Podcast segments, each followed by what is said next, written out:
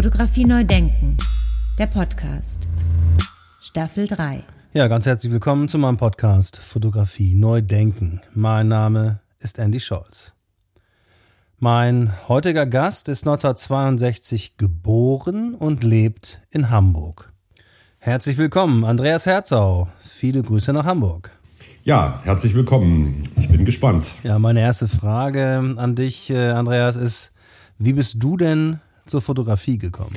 Also ähm, die Motivation, mich mit, mit Fotografie zu beschäftigen, tauchte bei mir eigentlich so in den, 90, äh, in den Ende der 80er Jahre auf. Und ähm, was sich jetzt im Nachhinein so ein bisschen wie so ein Masterplan anhört, ähm, war keiner. Ich habe in meinem ersten Leben sozusagen eine Schriftsetzerausbildung gemacht, also eine grafische, typografische Ausbildung, die ähm, ähm, Anfang der 80er Jahre stattfand und hatte danach das Glück, dass ich ähm, meine Bewerbung für ein Volontariat zum Politikredakteur bei der damaligen Zeitschrift Konkret ähm, angenommen wurde und bin dann nach Hamburg gezogen. Das war der Grund, warum ich jetzt in Hamburg bin auch. Ähm, ja, so Ende der 80er Jahre fing ich an, so ein bisschen, ja, ich weiß auch nicht, ich wollte, glaube ich, einfach was Neues auch machen und habe eigentlich immer so eine Affinität zur Fotografie gehabt. Vor allem ausgelöst, dass ich während meiner Arbeit als Schriftsetzer eine Serie über Fotografie am Bauhaus gemacht habe fürs ähm, Institut für Auslandsbeziehungen in Stuttgart. Und diese Faszination, die hat mich eigentlich nicht mehr so richtig losgelassen. Und so bin ich dann so Step by Step ähm, vom Wort zum Bild gewechselt. Also du hast dann sozusagen das Medium gewechselt, also vom, vom Wort zum Bild.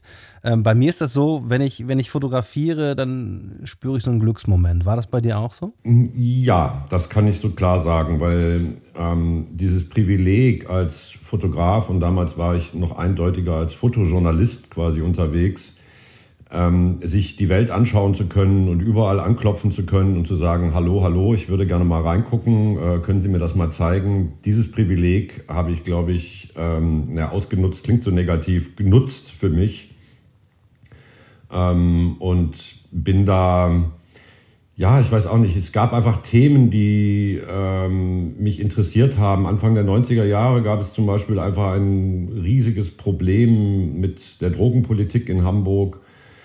Und ähm, man kriegte immer mit, dass diese zivilen Drogenfahnder durch die Viertel schleichen und versuchen, irgendwelche Kleinstdealer festzunehmen und das war ein Themenvorschlag, den ich dem Spiegel damals gemacht habe zum Beispiel. Und äh, Klaus-Dieter Schmidt, der damalige Bildredakteur dort, der für die deutsche Politik zuständig war, hat mir dann einen Auftrag gegeben, eine sehr langfristige Arbeit über zivile Drogenfahnder in diesem Milieu zu machen.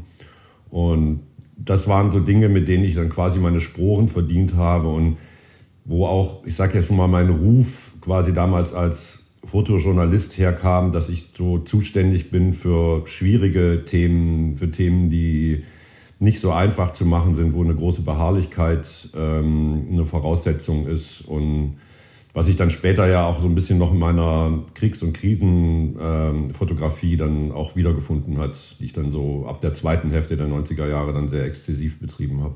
Hast du dich dann autodidaktisch in die Fotografie reingearbeitet? Ähm, Anfang der 90er Jahre habe ich mit ähm, vier weiteren Kollegen eine Erweiterung eines Textbüros gegründet.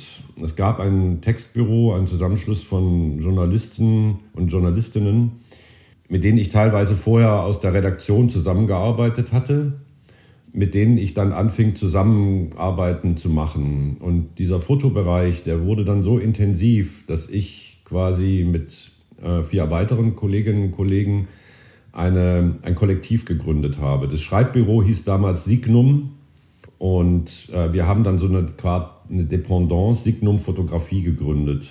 Und diese, dieses Kollektiv war eigentlich sozusagen meine Schule, ähm, was Fotografie anging. Also die Auseinandersetzung, die wir geführt haben über Fotografie, über Bilder, über die Wirkmacht von Bildern, das hat mich sehr, sehr geprägt und sehr, sehr geschult. Und ähm, wir haben uns gegenseitig eben unterstützt, auch in den Aufträgen. Und wir waren sozusagen eigentlich weniger individuelle Fotografen, also Autorenfotografen in dem Sinn, sondern eigentlich hatten eher so einen Gruppenstatus äh, und man hat Signum diese Aufträge gegeben und wir hatten auch einen Geschäftsführer, der diese Aufträge dann je nachdem, für wen das geeignet war, verteilt.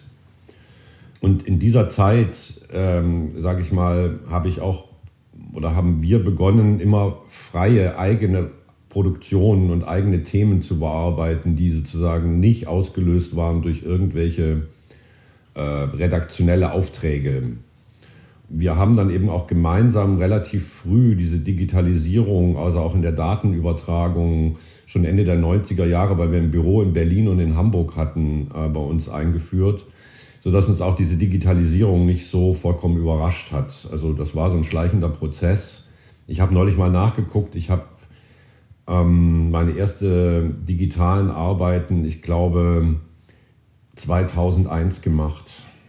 Ähm, das war dann der, der Schnelligkeit geschuldet. Ähm, normalerweise haben wir immer analog gearbeitet. Wir hatten auch ein eigenes Fotolabor und einen eigenen, ähm, eigenen Labormitarbeiterin, ähm, die diese Laborsachen gemacht haben.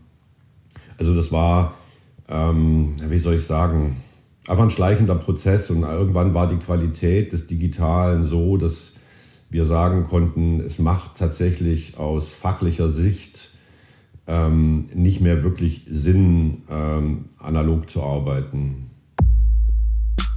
Fotografie neu denken, der Podcast. Wie würdest du deine eigene Arbeit beschreiben? Mein, meine Grundthese in meiner Fotografie ist eigentlich, dass ich sage, die Welt ist fotografisch vermessen. Bilder, ähm, die wir sozusagen mh, mm, machen, dienen nicht mehr dazu, uns zu zeigen, wie die Welt aussieht, also im Fakt, faktischen Sinne, weil das Bilderwissen, was wir haben oder die Verfügbarkeit von Bildern ist so groß, dass der Auftrag an einen Fotografen oder an eine Fotografin heute nicht mehr lauten kann, fahr irgendwo hin, fotografiere das, komm zurück und zeig uns, wie es da aussieht. Das, diese, diese Bilder haben keinen Überraschungsmoment mehr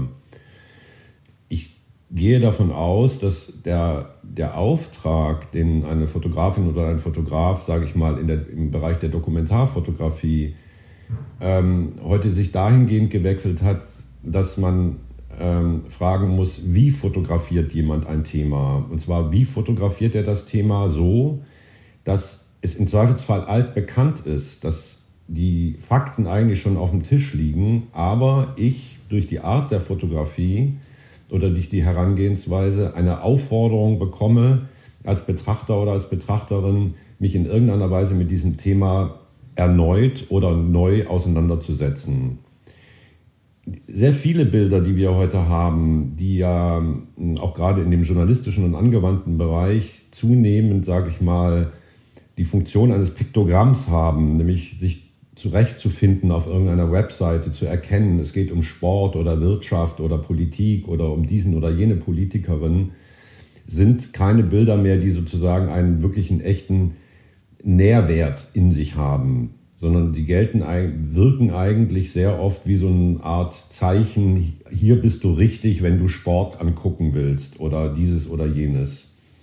Und ähm, meine Art, da heranzugehen, ist eigentlich, dass ich mittlerweile meine Kamera und ich bin ja quasi bekannt dafür, dass ich, sage ich mal, sehr essayistisch arbeite, ähm, benutze ich eigentlich wie einen Notizblock, also vergleichbar mit einem Texter oder einer Texterin, die, sage ich mal, auf Reportage ist, überall sich Notizen macht, ähm, Gerüche, Eindrücke notiert. Und aus diesen Notizen letztendlich die Geschichte ähm, strickt äh, oder komponiert, also wenn man davon über Bilder sprechen möchte, die man haben möchte. Also ich benutze sozusagen eigentlich das, was ich fotografiere, sehr fragmentarisch und montiere das anschließend zu einer Geschichte zusammen das bewegt sich, sage ich mal, in so einem Spannungsfeld so zwischen sehr narrativer, also eindeutig narrativer Fotografie, aber auch gleichzeitig experimentell. Ähm, witzigerweise ist diese Gastprofessur, die ich jetzt da in äh, Bremen habe, hat genau diese Betitelung bekommen, worüber ich mich sehr gefreut hatte. ähm, dass es quasi Fotografie narrativ und experimentell ist, weil es tatsächlich so ein bisschen den Kern ähm, auch meiner Auffassung und meiner Arbeit ähm, trifft. Und Motivation, etwas zu fotografieren, ist bei mir eigentlich hauptsächlich, ähm, wenn sich eine Fragestellung ähm, auftut, wo ich denke, es lohnt sich, das fotografisch zu untersuchen. Also ich, die Themen sind für mich eigentlich in der Regel Untersuchungsfelder und meine Geschichten, die ich dann ähm, publiziere oder die publiziert werden, sind eigentlich die Veröffentlichung eines Untersuchungsberichts zu einem bestimmten Thema. Also manchmal neige ich dazu, was natürlich auch daran liegt, dass ich mit einer ähm, Soziologin zusammenlebe und arbeite, dass ich sage, für mich ist das quasi Fotogra Soziologie mit äh, fotografischen Mitteln. Sehr schön. Du stellst es dann auch direkt auf, auf größere Füße und das ist auch einer der Gründe, warum ich genau diesen Podcast auch ins Leben gerufen habe, um genau nochmal diese, diese ganzen Grenzen zu überschreiten. Jetzt habe ich mir natürlich eine Sache notiert und so habe ich diese Episode ja auch genannt. Das ist die, der, der Ausspruch von dir, die Welt ist fotografisch vermessen. Kannst du das nochmal ein bisschen näher beschreiben? Äh, was du darunter verstehst und wie weit das für dich gehen kann. Naja, die Entwicklung der Fotografie ähm, also ich will sie jetzt nicht auf die große historische äh, Linie bringen von 1840 bis heute, sondern die entscheidende Entwicklung, die ja jetzt zu meinen Lebzeiten eigentlich passiert ist, ist tatsächlich die Digitalisierung und natürlich ähm, der Einsatz von, sage ich mal, von der Handyfotografie, was ja auch ähm, ansonsten in deinen Podcasts sehr häufig Thema ist. Ähm, und wo man einfach sagen muss, es hat ein Demokratisierungsprozess stattgefunden in der Fotografie. Fotografie ist nicht mehr beherrscht von Machtwissen, auch meistens männlichem Machtwissen, sage ich mal, sondern diese Maschinen, mit denen wir arbeiten, sind ja so gut, dass es schon fast schwierig ist, ein schlechtes Bild, also technisch ein schlechtes Bild herzustellen. Ähm, was früher sozusagen gang und gäbe war, ist heute eigentlich eher ähm, eine Seltenheit. Und durch diese, man nennt das immer die Bilderflut. Und Flut ist ja immer, hat ja so eine negative Konnotation. Ähm, ich denke, dass die Demokratisierung der Fotografie eigentlich das besser ausdrückt, dass wir sozusagen in wesentlich breiteren Gesellschaftsformen äh, oder Gesellschaftsschichten Fotografie als ähm, soziales Anwendungsmittel äh, sich etablieren konnte und dadurch natürlich der Bilderberg, sage ich mal, gewachsen ist und damit aber auch natürlich das Bilderwissen. Die Fotografie hatte früher eben sehr viel mehr, und da wiederhole ich mich jetzt ein Stück weit, ähm, den Sinn, uns faktisch zu zeigen, wie die Welt aussieht. In Welten, in die wir nicht sozusagen vordringen konnten. Fernsehen hat da seinen Teil natürlich auch dazu beigetragen durch die Demokratisierung des Fernsehens. Es gab dann plötzlich mehr als drei Sender und auch Sender, die länger als bis 11 Uhr gesendet haben. Ähm, das heißt einfach, wir haben eine ganz andere Kompetenz entwickeln können oder mussten das, mit Bildern umzugehen und sind dementsprechend auch aufgeladen. Das heißt, in der, in der Hinsicht kann ich eigentlich kaum mehr Neuigkeiten fotografisch verbreiten im Sinne von, das habe ich vorher nicht gewusst, dass das so aussieht. Also wenn wir auch selbst Kriegsfotografie, ähm, diese Bilder, wir kennen sie, wir wissen schon vorher, wie es aussieht. Es gibt da ein paar Varianten, aber eigentlich ein wirklich neues Wissen entsteht durch das Anschauen dieser Bilder nicht. Und das meine ich mit ähm, vermessen. Das ist natürlich, klingt sehr absolut und hat natürlich wahrscheinlich auch Ausnahmen etc. pp. Aber die Frage, ist eben, wenn ich mich sozusagen mit ähm, bestimmten Themen auseinandersetze, ist eben nicht mehr einfach zu zeigen, das gibt es, dieses Thema, das Thema Armut oder ähm, der Versuch eben das darzustellen, sondern es ist eben wesentlich komplexer geworden auch. Und damit ist es natürlich auch gleichzeitig wesentlich schwieriger geworden, gute Fotografie zu machen. Also das Abdriften in der Fotografie, das, was ich so feststelle, gerade auch bei Studierenden zum Beispiel, immer mehr so ich-bezogen, emotionale Fotografie zu machen, hängt ja damit auch zusammen, dass man das Gefühl hat, man kann sozusagen auf gesellschaftspolitischer Ebene immer weniger Neues erzählen. Und da siehst du den Ursprung in der Smartphone-Fotografie durch die Allgegenwärtigkeit fotografischer Bilder? Nein, das würde ich so nicht sagen, sondern es ist wirklich ein Konglomerat. Ich sagte ja, es ist auch das Fernsehen spielt natürlich ähm, spielt natürlich eine Rolle. Es spielt eine Rolle, dass ähm, das Internet an sich als Lexikon der Welt quasi zur Verfügung steht. Früher musste man sich über Sri Lanka ein Bildband kaufen, um zu sehen, wie sieht es in Sri Lanka aus. Äh, das muss ich heute nicht mehr. Äh, wenn ich schon ein Hotel auf Sri Lanka buche, was ich noch nie gemacht habe, aber ähm, dann sehe ich ja sofort Bilder von der Landschaft, von Leuten, äh, all, all diese Dinge. Ich, ähm, ich muss das nicht mehr zeigen. Also ich sag mal, die Zeit von Merian, die, was nach Bädecker äh, sozusagen die wichtigste Informationsquelle in Deutschland war, wenn man auf Reisen gehen wollte oder sich über fremde Länder erkunden wollte oder Geo.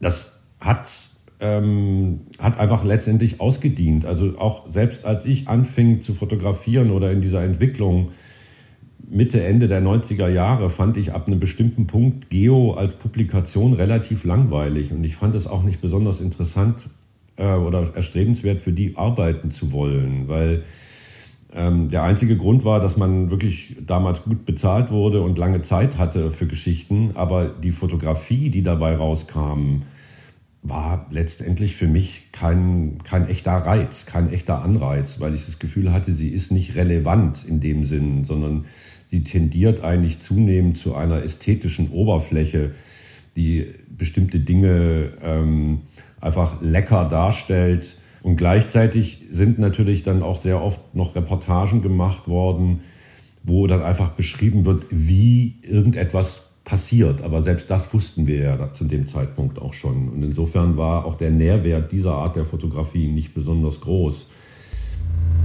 Und welche Rolle spielte dann die Digitalisierung dabei? Die äh, Digitalisierung, also in der Fotografie, das heißt im Machen und im Verbreiten, das ist natürlich ein sehr ganz wesentlicher Schritt gewesen, ähm, um das Bilderwissen und die Kompetenz für Bilder in der breiten Bevölkerungsmasse ähm, oder bei den Rezeptienten und Rezeptientinnen, ähm, ähm dass es da fortschreitend Fortschritte gab und dass die Leute eben gelernt haben, ähm, wie die Welt aussieht. Das meinte ich mit eigentlich mit ähm, der Ver Vermessung, der, der, dass die fotografische Vermessung der Welt abgeschlossen ist.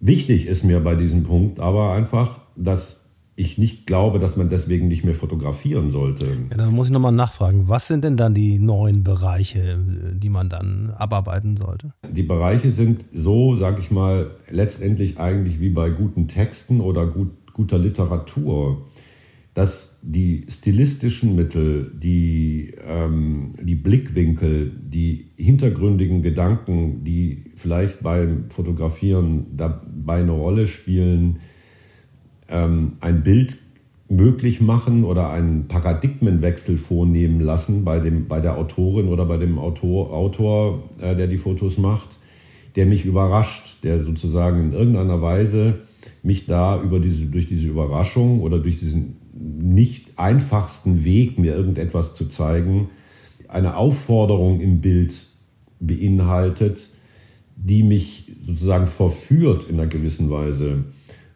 mich mit dem Bild und mit den Inhalten dieser Bilder auseinanderzusetzen. Die Frage ist nicht mehr, was wir fotografieren, sondern wer fotografiert es wie. Wie ist die Erzählweise? Und das kann für mich ähm, und das denke ich auch eben in der Fotografie und das wird auch eine Entwicklung sein in den nächsten Jahren, denke ich, dass mm, wir auch in den bildgebenden Medien, sage ich mal, da viel das weiter aufbohren werden. Es wird nicht nur dieses eine Art von Fotografie geben. Es wird ähm, man wird das aufbrechen. Es wird fragmentarischer werden auch und es wird auch abstrakter werden. Wenn man kunsthistorisch die Entwicklung der Fotografie und der Malerei betrachtet, wo man ganz klar sagen kann, dass die abstrakte Malerei ein, eine Gegenreaktion auf die allzu realistische Darstellung der Fotografie war auch, dann gehe ich davon aus, und das zeigt sich ja auch schon, dass wir mm, in der Fotografie eine Entwicklung haben, die mehr zu mehr hin zu mehr Abstraktion geht, mehr weglassen. Weglassen ist immer wichtiger geworden. Wir können teilweise heute mit einer sehr kleinen Bildinformation oder einem Bruchteil eines, eines Bildes eine Information entschlüsseln, die das restliche Bild vor unserem inneren Auge aufgrund dieses Bilderwissens, was ich vorhin beschrieben habe, sozusagen ausbreitet. Und das ist ein Reiz, sage ich mal. Ähm, und das ist eine sehr intelligente Form für mich eigentlich mit visuellen Codes. Und darüber sprechen wir ja eigentlich auch bei der Fotografie ähm, irgendwie umgehen können. Fotografie neu denken. Der Podcast. Hast du das bei dir selber auch beobachtet? Ja, also ähm, Abstraktion um der Abstraktionswillen allein hilft nicht. Das äh, denke ich auch. Also außer man würde jetzt auf das solitäre Bild gehen und ähm, also rein künstlerische ähm, sozusagen Äußerungen. Ich löse das in meiner Fotografie sehr oft durch Nähe und Distanz, durch diesen, durch diesen Wechsel, dass ich sozusagen einerseits den Kontext, also die, die Kontextualisierung ermögliche, aber gleichzeitig durch relativ verrätselte Bilder oder vielleicht auf den ersten Blick rätselhaftere Bilder in irgendeiner Weise ähm, wieder die Aufmerksamkeit sozusagen anziehe. Ähm, oder die, die, die, die Forderung, beschäftige mich mit die, dich mit diesem Bild, was ich dir da zeige.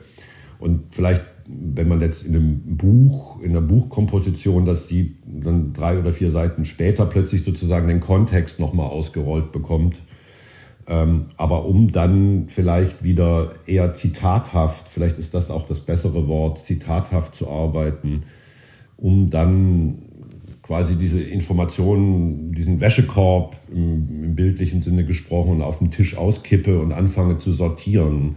Zu sortieren nach Rhythmus, nach fotografischer Qualität, nach Erzählweise ähm, etc. pp. Sehr schön. Das ist ja quasi die Frage nach dem, wann ist ein Bild ein gutes Bild? Also in diesem Wäschekorb, den du dann ausschüttest, wie gehst du dann vor? Ich gehe eigentlich als erstes vom Thema aus. Und bei, dem, bei den Themen geht es mir unter anderem auch darum, dass diese Themen, dass die Themen, die ich wähle, sage ich mal, beispielhaft sind. Beispielhaft im, im Sinne einer gesellschaftspolitischen Relevanz. Im weitesten Sinne. Das muss nicht, ich sage ich mal, immer sozusagen mit der Faust zum Fenster raus sein. Und danach sortiere ich natürlich auch letztendlich die Bilder. Gibt es dort Aspekte, die die Diversität, die Komplexität eines Themas in irgendeiner Weise darstellen kann? Weil, und das ist natürlich auch ein Unterschied in, in der Fotografie geworden. Beziehungsweise die Fotografie ist eine, immer eine Reaktion auch auf gesellschaftliche Verhältnisse, so muss rum, muss man sagen. Dass die gesellschaftlichen Verhältnisse nicht mehr so schwarz-weiß sind, wie wir sie vielleicht vor 50, 60, 70 Jahren hatten.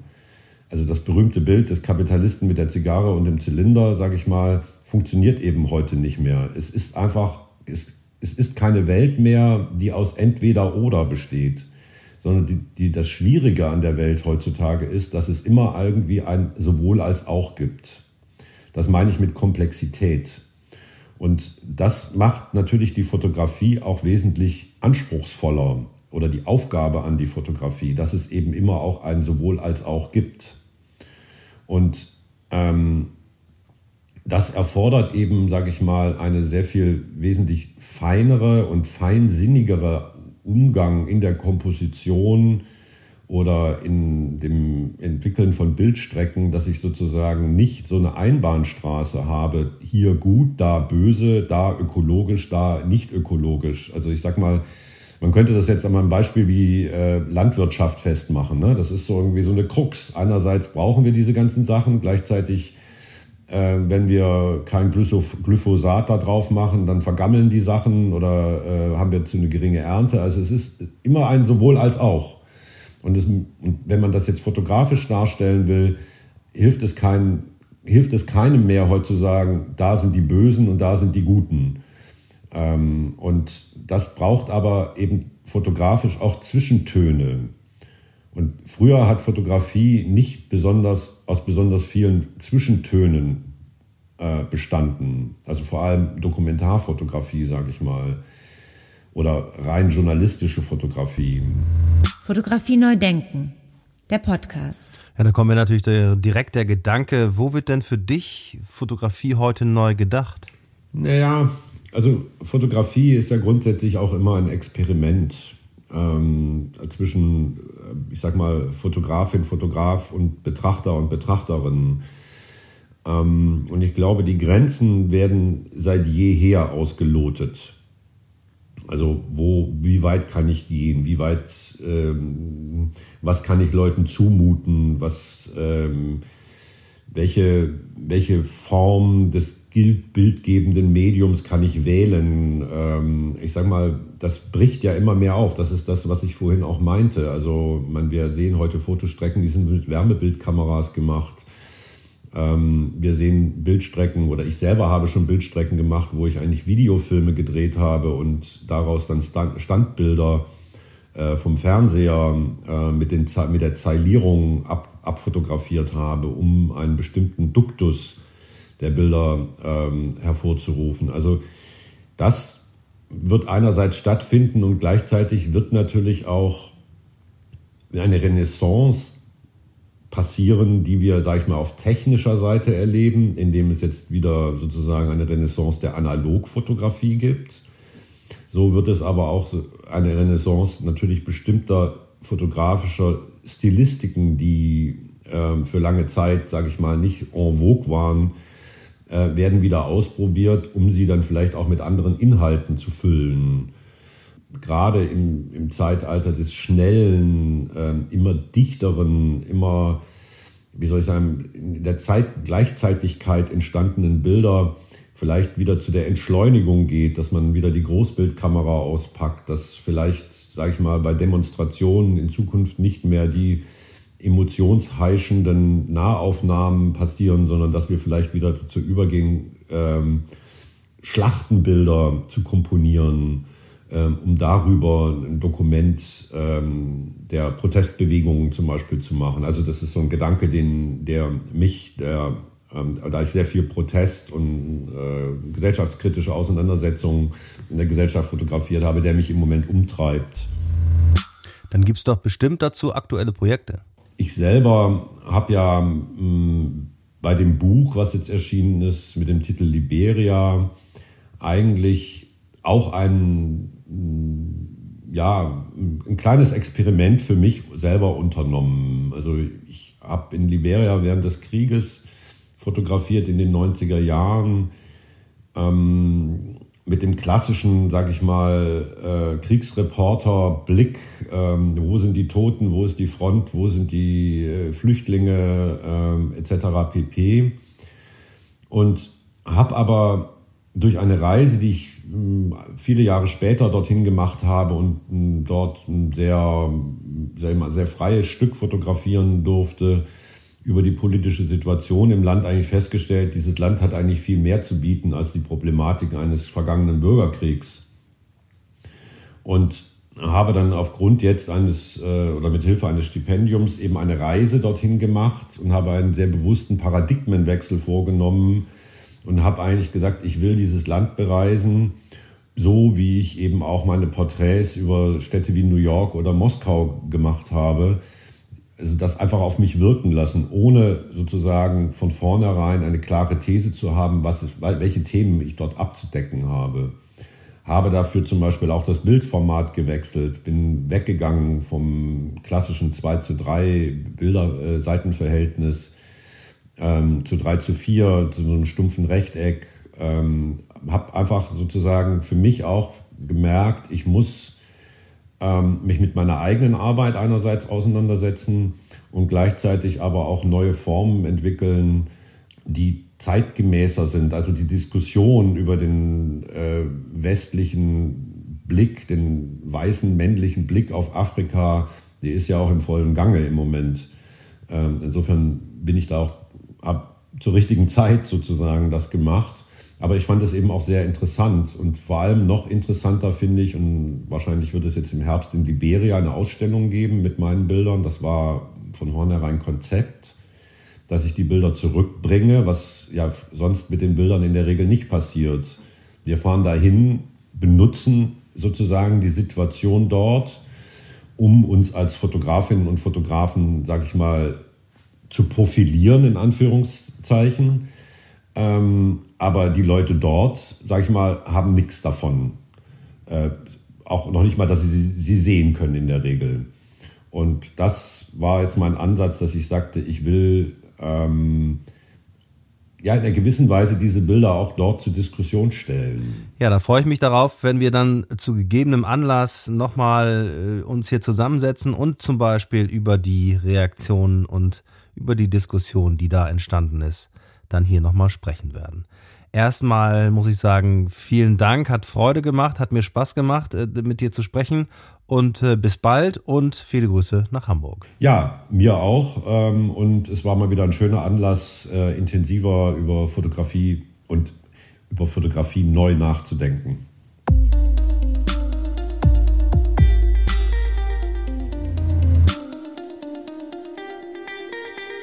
Ja, wunderbare Sache. Vielen Dank nochmal an Andreas Herzau. Und wer weitere Informationen haben möchte und bekommen möchte über die Arbeit von Andreas Herzau, der kann das in den sogenannten Show Notes zu dieser Episode anklicken. Das ist alles schön zusammengefasst in den sogenannten Show Notes oder aber er kann direkt auf www.andreasherzau.de gehen.